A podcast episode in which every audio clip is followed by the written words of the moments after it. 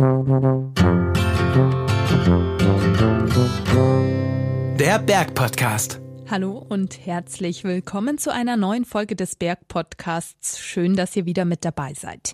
Heute blicken wir in die Zukunft, genauer gesagt in die Zukunft des Bergsports. Die Bilder von schmelzenden Gletschern, die Warnungen vor Steinschlägen und Extremwetterereignissen in den Bergen machen nachdenklich. Wie lang werden unsere Alpen noch so sein, wie wir sie kennen? Worauf müssen wir uns als BergsportlerInnen einstellen? Diese Frage stellt sich auch Cornelia Kress und begibt sich in dieser Folge auf die Suche nach Antworten. Viel Spaß beim Zuhören. Ich habe letztens bei Instagram ein Posting gesehen von meiner Sektion, da gab es noch freie Plätze bei einem Hochtourenkurs. Und ich habe mir gedacht, super cool, warum nicht mal aus dem Bergwanderterrain ausbrechen und was Neues ausprobieren? Und dann habe ich an die Meldungen vom letzten Jahr gedacht, wo es ziemlich viele Medienberichte gab über Steinschläge auf Hochtouren, dass bekannte Routen frühzeitig gesperrt werden mussten, weil sie einfach zu gefährlich wurden. Und auch im Bergbericht wurde gefühlt jede Woche auf das Risiko auf Hochtouren hingewiesen. Und es hieß immer, man sollte nur mit viel Erfahrung gehen. Die Erfahrung habe ich nicht. Und ich dachte, der Sommer letztes Jahr war besonders. Und jetzt haben wir wieder einen Winter, wo es ziemlich lange kaum Schnee gab, der wieder zu warm war und wo im Februar schon vor Wassermangel in Europa gewarnt wurde. Kommt jetzt also ein Sommer mit den gleichen Bedingungen auf uns zu?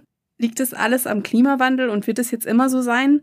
Was bedeutet das alles für den Bergsport und lohnt sich's für mich, jetzt überhaupt noch einen Hochtonkurs zu machen? Die Frage habe ich einfach mal gegoogelt, aber eine Antwort darauf habe ich nicht so wirklich bekommen. Da kommen dann Infos zu Hochtouren und Kursen, ob ein Kurs generell sinnvoll ist und was ich danach für Touren unternehmen kann. Aber was tut man in der schönen neuen Welt, wenn Google keine Antwort weiß? Richtig, man fragt JetGPT. Und das habe ich gemacht.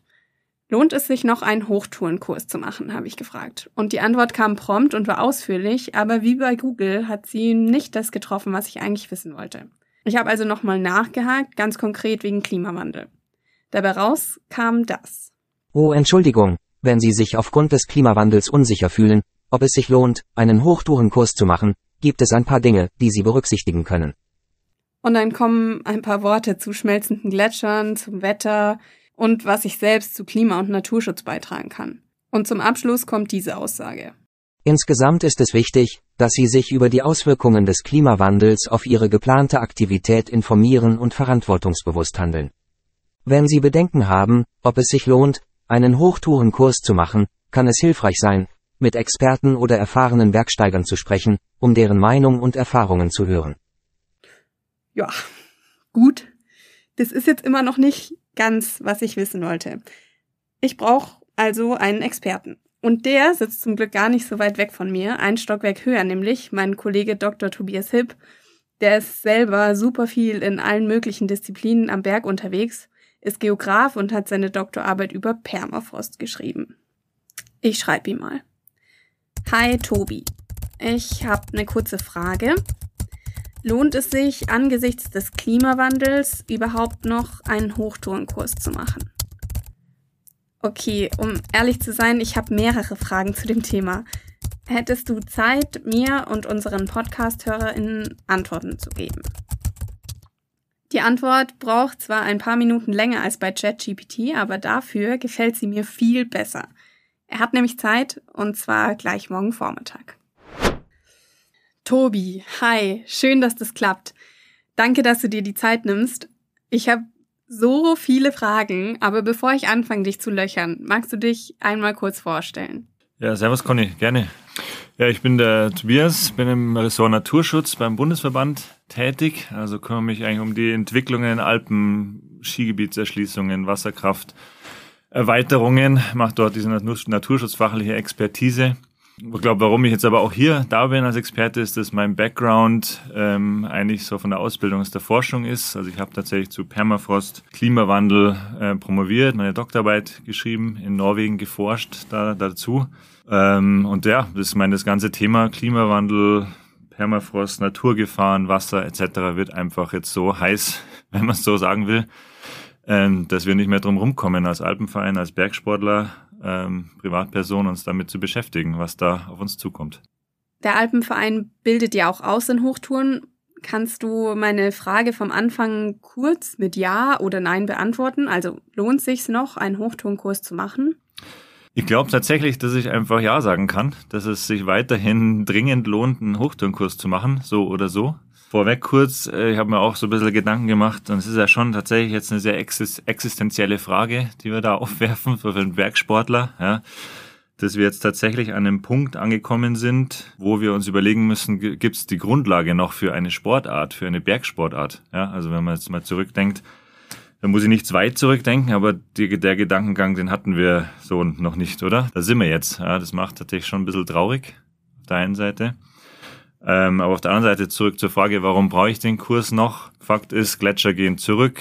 Ähm, Habe im Sommer gesehen, die werden dünner. Prognose Mitte des Jahrhunderts bis Ende des Jahrhunderts in den Westalpen, Mitte Jahrhundert Ostalpen werden die meisten Gletscher weg sein. Das heißt, da könnte man natürlich jetzt sagen, naja, wozu brauche ich jetzt da noch einen Hochtourenkurs? Ähm, aber eben zwei Punkte. Das bedeutet natürlich, dass man jetzt schon noch die nächsten 50, 60, 70 Jahre gut im Hochgebirge unter, unterwegs ist. Ähm, zum anderen heißt es aber auch, es gibt Veränderungen. Also man muss die Tour vielleicht anders planen, man muss sich wirklich intensiv mit, mit den Bedingungen im Hochgebirge auseinandersetzen, wirklich sein Handwerkszeug können, Spaltenbergung zum Beispiel, weil sich einfach vielleicht mehr Spalten bilden. Also daher umso wichtiger eigentlich diese Ausbildung, da noch forcierter dann zu haben, wenn man in Zukunft ins Hochgebirge geht. Warum ich draufgekommen bin. Letztes Jahr ab Juni, Juli war gefühlt jede Woche im Bergbericht eine Warnung, dass einige Hochtourenrouten sehr riskant sind und dass man sie nur noch mit viel Erfahrung oder einem Bergführer gehen sollte. Habe ich überhaupt die Chance, diese Erfahrungen noch zu sammeln, wenn ich nicht in den Bergen aufgewachsen bin? Also die Erfahrung wird man sich definitiv noch aneignen können. Da, glaube ich, geht es einfach da, kleine Schritte zu machen, kleine, klein zu starten, einfache Touren auszusuchen, wo auch in Zukunft noch einfache Gletscher sein werden. Das hat sich jetzt eigentlich zu früher nicht wirklich verändert. Was halt, wie gesagt, die Herausforderung sein wird, das wahrscheinlich dann auch Ausbildungsschwerpunkt auch werden muss, dass man sich viel intensiver mit dem Wettergeschehen, auch dem Verlauf im Endeffekt der gesamten Saison auseinandersetzen muss. Wenn man jetzt nur ein Beispiel nimmt, oder früher hatten wir mehr Schnee, jetzt ist weniger Schnee, es wird sehr viel früher warm unter Umständen, Hitzewellen etc. Schnee geht weg und die Schneebedeckung auf dem Gletscher ist, ist geringer. Und dann werden auch diese Zeitfenster geringer für, für Hochtouren, wo man sicher unterwegs ist. Das heißt, das muss man spezifischer abpassen, um sicher unterwegs zu sein. Und dann, denke ich mal, ändert sich nicht viel zu vorher, dass man einfach die kleinen Brötchen backt und sich die Erfahrung holt. Du hast jetzt Hitzeperioden angesprochen. Wäre das eine Wetterlage, die die Gefahren steigert? Und gibt es auch andere Wetterlagen, die irgendwie das Risiko erhöhen? Also ich kenne es jetzt vom Wandern im Waldbereich, dass man nach Sturm gut aufpassen muss wegen Windbruch. Gibt sowas auch bei Hochtouren? Ähm, also der Klimawandel begünstigt ja zum Beispiel dieses Thema Permafrost-Gletscherrückgang, damit Gefahren entstehen. Da kommen wir ja vielleicht ja auch noch bei einer anderen Frage drauf. Aber die, die ja, Wettersituationen sind tatsächlich entscheidend für sicheres am Berg sein, was jetzt das Hochgebirge angeht. Also wir haben es jetzt im letzten Sommer gesehen, Hitzewellen, also dass ich wirklich über einen langen Zeitraum Rekordtemperaturen habe, begünstigt einfach ein Tauen von Permafrost, begünstigt äh, extremes Abschmelzen von Gletschern, viel Wasser und damit eben auch Naturgefahren. Äh, anderer Aspekt sind ex extrem Wetterereignis Starkregen, was, was wir jetzt auch spüren, was immer häufiger kommt. Äh? Wechsel von Trockenheit zu Starkregen. Da habe ich dann das Thema Murgänge, Überflutungen. Und das andere ist natürlich Thema Hitze, natürlich auch mein persönliches Wohlbefinden, dass ich schauen muss, wie lang kann ich denn bei Extremhitze im Hochgebirge unterwegs sein. Okay, du hast jetzt Hitze, Muren, Flut potenziell als Gefahren genannt. Weitere Gefahren, von denen man regelmäßig hört, sind Steinschläge und Felsstürze. Wie kommt's? Also wir wissen ja, dass sich die Alpen doppelt so schnell erwärmen wie der globale Durchschnitt, aber warum konzentriert es sich so auf die Alpen? Du hast ja vorher erzählt, dass du in Norwegen geforscht hast. Ist es dort anders? Es ist ein bisschen weniger, ähm, es ist sehr regional. Also muss man einfach global sehen. Das heißt, ein Aspekt, warum es sich in den Alpen mehr erwärmt als in der Rest der Welt oder in anderen Regionen, ist einfach Zufall. Ich sag's es so, wie es ist. Ja. Es ist das Klimawettersystem, was um die Welt schwirrt und irgendwo gibt's einfach Regionen, die sich stärker erwärmen oder mehr Regen kommt, weniger Regen kommt. In gewisser Weise ist da, ist da einfach ein bisschen Pech dabei. Berge spezifisch ist aber natürlich ein ganz wichtiger Aspekt. Also das, die Alpen stehen so als Barriere in der Atmosphäre drin. Das heißt, die blockieren im Endeffekt Wind, äh, Strömungen, Turbulenzen, erzeugen Turbulenzen. Und sie sind so ein bisschen wie Dachflächen, die der Sonne ausgerichtet sind. Also wir, wir gehen ja da bis auf über 4000 Meter, 5000 Meter hoch. Damit habe ich, erzeuge ich quasi in der freien Atmosphäre Flächen, die sich erwärmen können, die sonst ja gar nicht da wären auf der Ebene. Also das ist jetzt ein zentraler Aspekt, warum Gebirge in der Welt, nicht nur Alpen, sondern global, sich einfach stärker erwärmen und das viel rasanter abläuft. Ich würde gern noch ein bisschen über Steinschläge und Felsstürze sprechen. Ein bekanntes Beispiel in den Alpen ist jetzt zum Beispiel der Hochvogel, der sehr genau beobachtet wird. Ist es auch eine Folge des tauenden Permafrosts und vom Klimawandel? Also jetzt gerade speziell Hochvogel ähm, kann man jetzt diese Verbindung Klimawandel und Bergsturz, Naturgefahr so per se nicht aufmachen. Also allgemein gesagt, Bergstürze, so die großen Ereignisse, das wirklich halbe Bergpartien abbrechen oder auch kleinere Sachen, Felsstürze, sind ein typisches Alpenphänomen, was es immer schon gegeben hat und auch im Prinzip ohne Klimawandel gibt. Wir haben steiles Gelände, einen Schutthang oder eine Felswand. Da ist dann einfach Hangabtriebskraft da. Dann haben wir Wettereinflüsse, Regen, Hitze, Temperaturschwankungen und dann noch am Final irgendeinen Auslöser. Ja, das sind zum Beispiel kleine Erdbeben. Die spüren wir nicht. Die misst äh, der Dienst in Innsbruck, ZAMG, und die können einen Felssturz dann auslösen als Trigger. Ähm, am Hochvogel haben wir einfach eine geologische Instabilität, also Schichten und die sind in Bewegung. Was dort natürlich dann der Fall ist oder sein wird, ist, dass es solche Extremwetterereignisse, die jetzt zunehmen dem Klimawandel, das beschleunigen. Der andere Aspekt, was jetzt Bergstürze angeht, wo wir schon ganz klare Kombi haben zum oder Verlinkung zum Klimawandel und da jetzt auch gehäuft Zahlen da sind, dass es zunimmt, ist im Hochgebirge in dem Bereich, wo Permafrost vorhanden ist und wo Gletscher sich zurückziehen. Man kann sich es einfach so Permafrost vorstellen wie ein Kleber, wie dauerhaft gefrorenes Eis im, im Fels, was das zusammenhält. Ganz egal, was es für ein Material ist, ist alles, was da gefroren ist und Eis drin ist, ist stabil. Das, äh, die Erwärmung nimmt diese Stabilität aus diesen Felsen oder aus dem Schuttmaterial raus und dann können solche Extremereignisse viel leichter so einen Felssturz oder einen Bergsturz auslösen, Steinschlag. Wenn wir jetzt in eine große Dimension gehen, also Bergsturz, wie ein gesamter Hang, gesamter Felsteil von einem Gipfel bricht ab, kommt dann ein anderer Aspekt dazu, das ist der Gletscherrückgang. Das kann man sich äh, ein bisschen vorstellen wie eine Stützmauer. So dieser Gletschermasse liegt quasi an dem Felsen dran, unten am Wandfuß und drückt dagegen. Jetzt taut dieser Gletscher ab, die Oberfläche geht runter und jetzt kann sich dieser Fels ausweiten man meint, Fels ist immer so super stabil, aber der kann sich tatsächlich dehnen mit den ganzen Klüften.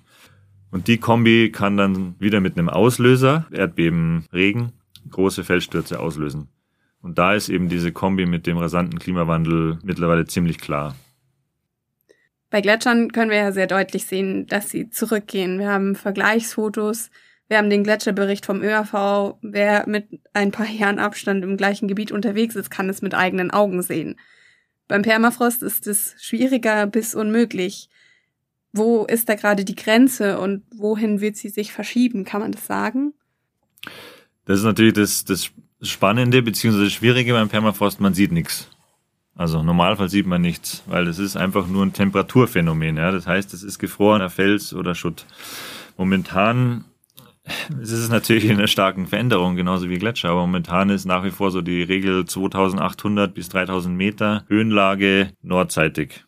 Es kann auch lokal deutlich niedriger gehen, so in so Schuttflächen. Wir kennen es im Karwendel oder im Hochgebirge große Schuttkare. Kann auch Permafrost deutlich tiefer gehen, bis 2400 oder sowas Meter. Also so in unserem Bereich, so klassisch, gibt es an der Zugspitze noch so eine kleine Permafrostlinse im Berg drin, wird weniger. Ähm, aber das ist so ein bisschen der Unterbereich. Und diese Untergrenze verschiebt sich momentan natürlich nach oben. Kann man sagen, wie weit nach oben und in welchem Zeitraum?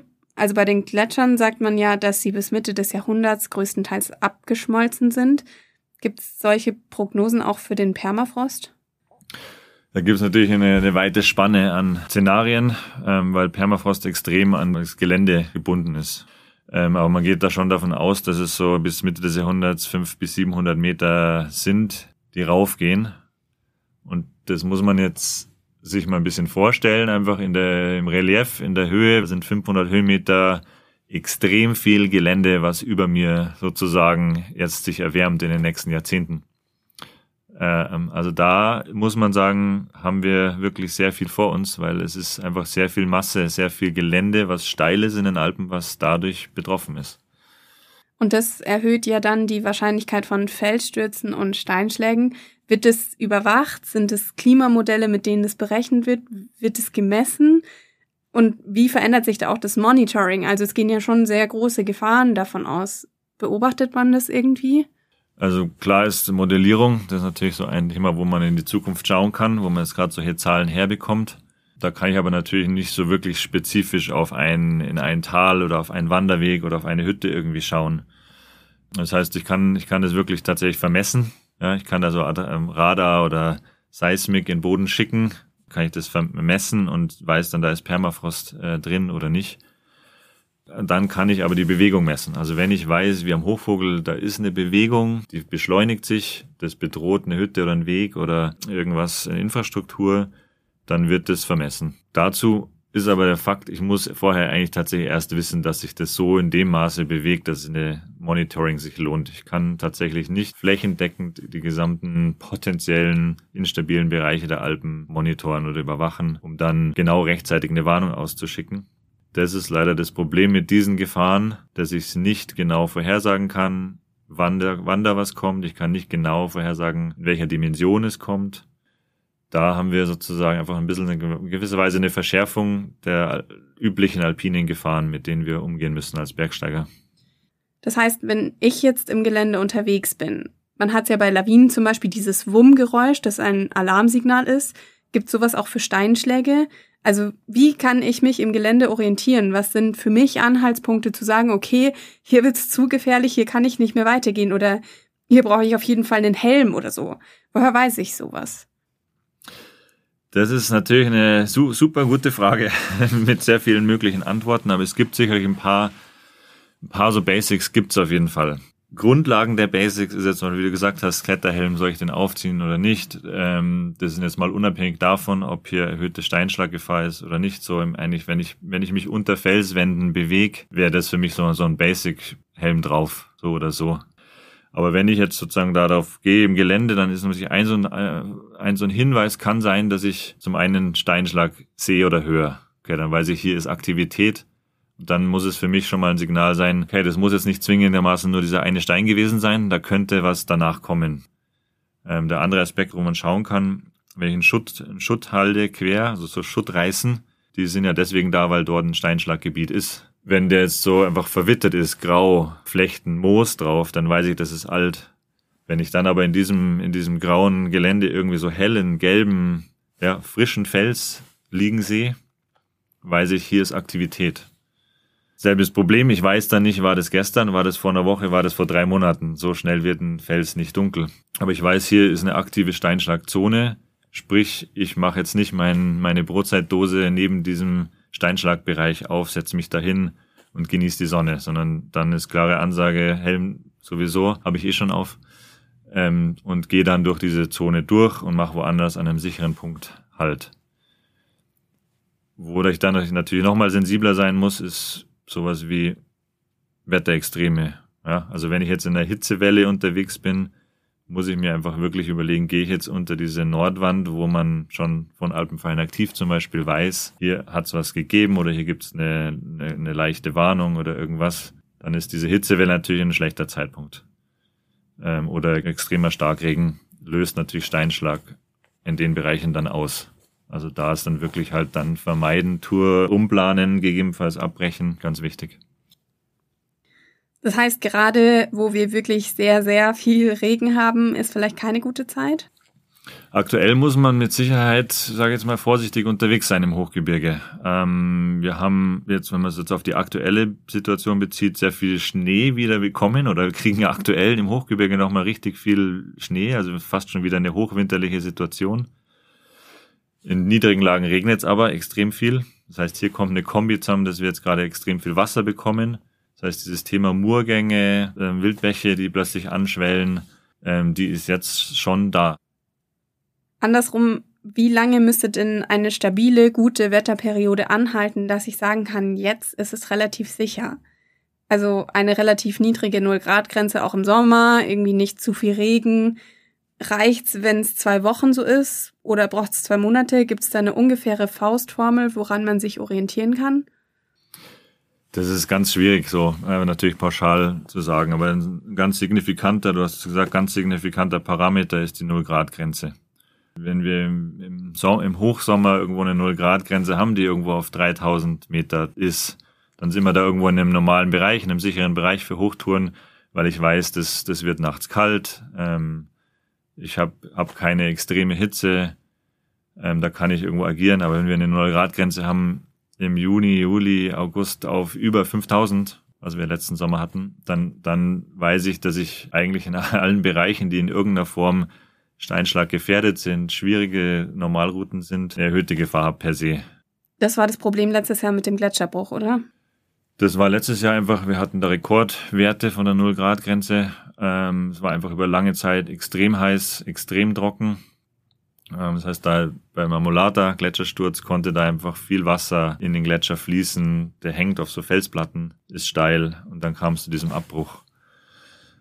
Parallel aber war es ja letztes Jahr tatsächlich auch so, dass ja ganz viele Normalwege gesperrt oder eine klare Empfehlung war, nicht zu gehen. Also am Mont Blanc, der Normalweg, da gibt es ja dieses typische Couloir, diese Rinne, die man queren muss. Dort ist einfach so in so Hitzeperioden momentan ganz klar, dass dort Steinschlag kommt.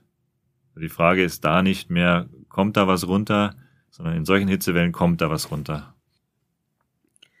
Du hast vorhin gesagt, wir haben aktuell nochmal wie eine Hochwintersituation im Hochgebirge. Das lässt ja für die Hochtourenbedingungen in diesem Sommer vorsichtige Hoffnungen wecken.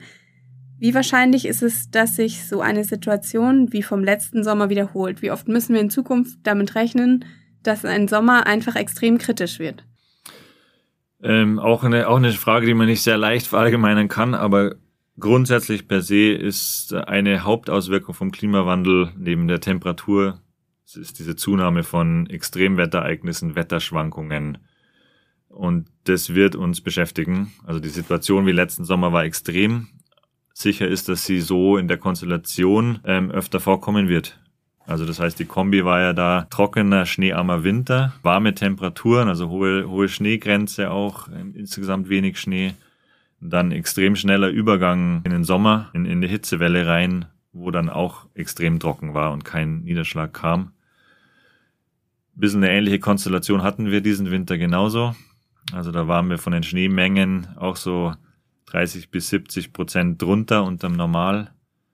Die Hoffnung, wie du sagst, ist jetzt, dass wir jetzt im Hochgebirge zumindest wieder im Klimamittel sind, weil wir jetzt im Frühjahr hinaus jetzt wirklich Schnee, viel Schnee bekommen haben. Momentan schaut's gut aus. Wir wissen aber natürlich nicht, was in drei, vier Wochen ist. Wenn jetzt umschlägt sofort in eine Hitzesommer rein, ist der Effekt auch sehr schnell wieder dahin und wir kommen wieder dahin, wo extreme Gletscherschmelze, extreme Rückgänge und Naturgefahren, Steinschlag, die Hochtourenbedingungen schwierig werden. Da müssen wir noch abwarten. Das ist ein bisschen eine Glaskugel natürlich. Du hast schon das Stichwort Wasser gebracht. Was uns beim DRV ja auch immer mehr beschäftigt und was letztes Jahr ein großes Thema war, ist der Wassermangel, nicht nur im Tal, sondern auch auf den Hütten, die zum Teil ja früher schließen mussten und wirklich Probleme hatten. Welche Auswirkungen müssen wir für die Infrastruktur erwarten? Kann es sein, dass Hütten komplett schließen müssen und hat es auch Auswirkungen auf die Wege? Du hast gesagt, manche Normalwege waren nicht mehr begehbar. Wie viel kommt da auf uns zu? Ähm, ich glaube, da kommt schon einiges auf uns zu. Wir müssen da auch selber noch, glaube ich, eine tiefergehende Abschätzung starten. Ähm, grundsätzlich ist, war jetzt diese Kombination vom letzten Sommer so, dass sehr viele Quellen von Hütten einfach schlicht und ergreifend versiegt sind oder nicht mehr genug da waren. Da gibt's viele Faktoren. Ja? Gletscher geht zurück und dann plötzlich ist der Zufluss vom Gletscherwasser nicht mehr gegeben, weil Wasser kann ja nicht bergauf fließen ähm, dann einfach allgemein Trockenheit. Ganz normal, ähm, das Grundwasser, was im Berg ist, oder das ähm, ist halt dann einfach nicht mehr da. Oder andere Hütten haben Wasser von Schneefeldern, kleinen Gletscherresten, die dann plötzlich weg sind. vielleicht ist es ja ein anderes Thema, aber vielleicht ist es ja auch ganz gut, dann da in dem Zuge ein bisschen wieder back to the roots quasi zu schauen, was brauchen wir denn eigentlich auf der Hütte. Also, dass wir dann solchen Hitzewellen Duschen haben auf Hütten, die wurden ja dann eh, eh geschlossen, ist ja dann wahrscheinlich auch nicht mehr, nicht mehr der zeitgemäße Klimaschutz, äh, Klimaanpassungsmaßnahme. Ähm, bisschen größer gedacht, sozusagen zur Infrastruktur, was Wasser angeht, ist es natürlich so, dass wir mit dem Rückgang von Gletschern da auch ein bisschen in eine spannende Zukunft schauen. Wenn ich jetzt zum Beispiel nach Fendt gehe, klassischer Hochtourenausgangspunkt, das Wasser, was da in den Flüssen runterrauscht, im Sommer, Juli, August, ist zu 60, 70 Prozent Gletscherwasser. Das heißt, das haben wir jetzt auf jeden Fall noch eine Weile, diesen Wasserlieferant. Aber wenn der Gletscher oben dann so klein ist, dass er das nicht mehr liefert, dann fehlen einfach dort, ja, diese, diese 50, 60 Prozent an, an Wasser. Wenn das dann in Kombi kommt mit dieser Hitzewelle, ist es natürlich so, dass wir jetzt in der, eigentlich in den Alpen, wo wir mit Wasser gesegnet sind bis jetzt und uns über Wasserknappheit nicht so viel Gedanken haben müssen, machen müssen, in Zukunft Engpässe kommen könnten. Das heißt, der Bergsport ist nicht das einzige Gebiet, das betroffen sein wird. Ich würde aber trotzdem gerne nochmal zurückgehen zum Bergsteigen und dich fragen, was du schon erlebt hast. Hast du schon mal live Steinschlag mitbekommen? Du bist ja selbst viel im Gebirge unterwegs. Hast du da Erfahrungen gemacht?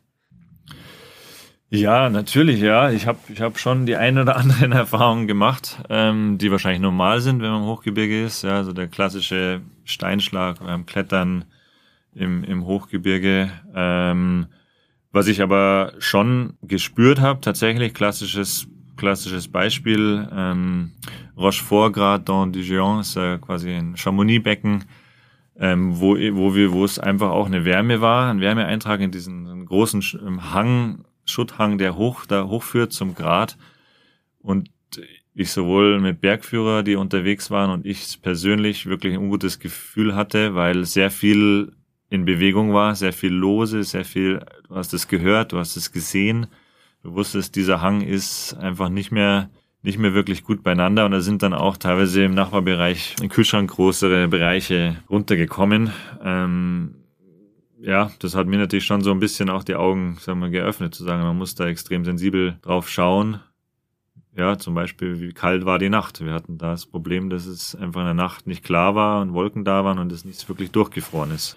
Aber im Großen und Ganzen muss ich sagen, dass ich bis jetzt ganz gut beschont durch mein Bergsteigerleben gekommen bin. Siehst du für dich schon Konsequenzen? Also sagst du zum Beispiel auf manchen Touren, wow, okay, obwohl ich viel Erfahrung habe, mache ich es gar nicht mehr oder nehme mir auch einen Bergführer? Also ich, ich muss sagen, dass, dass ich einige Ziele noch auf meiner To-Do-Liste habe für den Bergsport, die ich wahrscheinlich runternehmen muss. Wow. oder schon unter sind, ja. Ähm, das war jetzt zum Beispiel gibt's äh, ja recht bekannte Erstbegehung oder Begehung ähm, am Glockner, die Pallavicini-Rinne. Da ist es einfach so, dass, dass da früher relativ gut man eine Befahrung machen konnte mit Ski. Kurzer Abseiler oben rein von der Scharte. Mittlerweile ist es so, dass da sicher zwei, drei Seillängen an, an Schuttfels, äh, instabilem Fels entstanden sind, weil dieses, äh, der, das Eis rausgegangen ist. Oder auch klassische Nordwandrouten am, am Glockner. Ähm, da ist einfach das Eis so weit rausgeschmolzen, dass es gefährlich wird, nicht mehr möglich ist oder ganz wenigen Tagen noch möglich ist. Ich muss mich zum Beispiel auch beeilen jetzt mit Bianco Grad, so ein Klassiker, den ich noch nicht gemacht habe. Also das ist so aus meiner Sicht schon, schon, schon äh, ja, ein bisschen traurig, schade, dass, dass wahrscheinlich so manche Sachen tatsächlich nicht mehr gehen werden. Wenn das jetzt schon zumindest vereinzelt Hochtouren und Skihochtouren trifft, wie schaut's dann bei sagen wir mal, noch extremeren Disziplinen aus, jetzt zum Beispiel Eisklettern. Würdest du da sagen, da sind wir jetzt schon so weit, dass es sich fast nicht mehr lohnt anzufangen? Oder sagst du da auch, okay, es gehen vielleicht manche Sachen nicht mehr, aber im Großen und Ganzen wird schon noch einige Jahre einiges machbar sein? Ich sehe es jetzt da grundsätzlich auch so wie beim Hochturnkurs, dass man ja deswegen jetzt nicht das, das, das Hobby oder die Leidenschaft oder diese Disziplin kleinen Nagel hängt, Klar ist natürlich beim Eisklettern, das muss man so sehen, so diese talnahen Eisklettermöglichkeiten, von uns München aus gesehen, jetzt Oberammergau oder, oder solche, solche Sachen, das wird ganz schwierig. Ja, also da ist einfach die Erwärmung klar zu spüren, klar zu sehen. Die Tage, wo sich da das Eis noch aufbaut, wird es geben. Auch in den nächsten Jahren wird es die geben. aber es, man muss wirklich dann schauen, wann ist soweit. Und dann wird es ein kurzes Zeitfenster sein. Wenn wir in die andere Richtung gehen, bisschen weniger auf den ersten Blick vom Klimawandel betroffen ist ja Wandern. Gibt es da trotzdem schon Auswirkungen? Wir hatten es ja vorhin schon Hütten, die vielleicht zum Teil zumindest später im Jahr nicht mehr uneingeschränkt verfügbar sind. Wir hatten die Hitze. Ist das ein Thema? Also beim Wandern habe ich natürlich, wie du sagst, nicht dieses hochalpine Gefahrenthema oder weniger Steinschlag, Moorgänge und so weiter. Gleichzeitig ist da der Klimawandel schon auch da. Ja? Also gerade diese Hitzewellen ähm, ja, ist eine Belastung für den Körper, die man vielleicht so noch nicht gewohnt ist. Das heißt, da muss ich schauen, wie lang geht die Tour mich, mich da irgendwie einschätzen. Ähm, Wetterwechsel ähm, betrifft das Wanderer natürlich genauso. Man kommt natürlich auch als Wanderer wahrscheinlich irgendwann mal über die Waldgrenze oder in den Felsbereich. Und der andere Aspekt ist natürlich, dass alpine Gefahren in den Wanderbereich reingehen können und sich dieses Ausmaß durch den Klimawandel erweitert. Also so Querungen von Gräben, wo solche Murgänge, so Schlammströme runtergehen, muss ich mir als Wanderer genauso bewusst sein, dass da von oben was kommen kann. Das heißt, zusammengefasst kann man sagen, dass eigentlich für alle Disziplinen gilt, dass die Tourenplanung immer wichtiger wird und sich vor allem auch ausdehnt. Zum einen zeitlich, dass ich das Wetter nicht nur an dem einen Tag im Blick habe, sondern auch davor schon. Und auch räumlich, dass ich nicht nur meine eigene Tour im Blick habe, sondern auch, was geht im Nachbartal so ab sehe ich tatsächlich so in die Richtung, ja. Also ähm, wenn, wenn wir vom Skitouren reden, Skitourenplanung, ist es eigentlich eine Sache, die man auch ja, lernt, dass man jetzt nicht nur an, an idealerweise nicht nur an dem Tag ein Lawinenlagebericht schaut, sondern eigentlich so ein bisschen die Saison mitverfolgt und dann im Kopf hat, hey, da hat sich irgendwann die Schwachschicht gebildet und so und die ist jetzt noch da. Und so ist es natürlich beim, Ho beim, beim Hochtourengehen im Hochgebirge eigentlich auch so. Ich muss verfolgen ein bisschen, wie hat sich denn die Temperatur entwickelt weil es ist ein Unterschied, ob vor drei Wochen wirklich die ganze Wärme in den Berg gegangen ist, weil ich hatte eine riesen Hitzewelle von 40 Grad im Tal und 0 Grad auf 5000. Zur Entwarnung, sage ich jetzt mal, ist es aber auch so, dass natürlich jetzt für den für Wandern gerade solche klaren Gefahrenzonen, wo ein Murgang ins Tal gehen kann, ersichtlich sind. Im allermeisten Fall. Okay, aber beim Hochtourengehen haben wir jetzt eine komplexere Tourenplanung. Steinschläge, Felsstürze, tauenden Permafrost. Wir haben Wassermangel, der unter Umständen manche Stützpunkte schwieriger macht. Trotz dieser ganzen Problematiken bleibst du bei deiner Einschätzung vom Anfang. Ja, es lohnt sich noch einen Hochtonkurs zu machen. Ich bleib dabei. Ganz klar. Man muss auch, man muss auch jetzt, wir haben jetzt natürlich sehr viele Sachen auf einmal aufgezählt, die sich jetzt bündeln. Und da muss man, glaube ich, auch vorsichtig sein, dass man jetzt kein Schreckensszenario aufmacht und jetzt die Alpen zugrunde gehen. So ist es nämlich faktisch nicht. Ähm, es wird schwieriger, es wird sensibler, es wird mehr passieren. Das, glaube ich, ist zweifelsohne. Es wird sich die Landschaft verändern, damit der Bergsport. Aber ich glaube, man kann da auf jeden Fall ganz gut damit umgehen und planen. Ja, es, ist, es wird weiterhin, es wird wahrscheinlich Bereiche geben, die sind nicht mehr attraktiv, weil die Tour auf den und den Gipfel halt vom Gletscher gelebt hat. Dafür gibt es noch andere Regionen, wo es ähm, sicherer bleibt. Also ich glaube, man muss, man muss einfach wissen, was passiert, dann dementsprechend handeln, wo man sich sicher ein bisschen ähm, verabschieden muss, ist einfach zu sagen, ich mache das immer so, wie ich es früher gemacht habe, weil dann wird es wahrscheinlich halt einfach gefährlich. Den anderen Aspekt, den wir natürlich als Naturschutzverband, als Bergsteiger, als Individuum immer irgendwie im Kopf haben sollten, ist natürlich weiter auch Druck machen in Richtung Regierung, Politik, äh, Industrie, wie auch immer, dass diese Klimaziele eingehalten werden müssen. Ich sehe da halt leider immer noch einfach so einen, einen Willensbekundungen hier und da, ähm, die ein bisschen ernster werden, aber es sind nach wie vor, wir sind nach wie vor noch nicht auf dem Weg, wo wir sagen, wir haben die Maßnahmen umgesetzt oder sind konkret am Umsetzen, um die Klimaziele zu erreichen. Und da haben wir natürlich massiv Arbeit und einen extremen Zeitdruck. Schöne Schlussworte. Es bleibt viel Arbeit zu tun, aber es bleiben auch schöne Perspektiven für den Bergsport. Vielen Dank, Tobi, für deine Zeit und dein Wissen. Sehr gerne. Ein klares Ja gibt's vom DAV-Experten Tobias Hipp also auch weiterhin für das Bergsteigen in all seinen Facetten. Und die erwähnten schönen Perspektiven für den Bergsport wünschen wir euch und uns natürlich auch für diese Saison. Genießt eure Touren und kommt immer gesund zurück. Beim Berg-Podcast geht's beim nächsten Mal auf eine ganz besondere Reise in die Vergangenheit. Wir freuen uns, wenn ihr dann wieder mit dabei seid. Bis dahin, Tschüss und auf Wiederhören. Der Berg Podcast.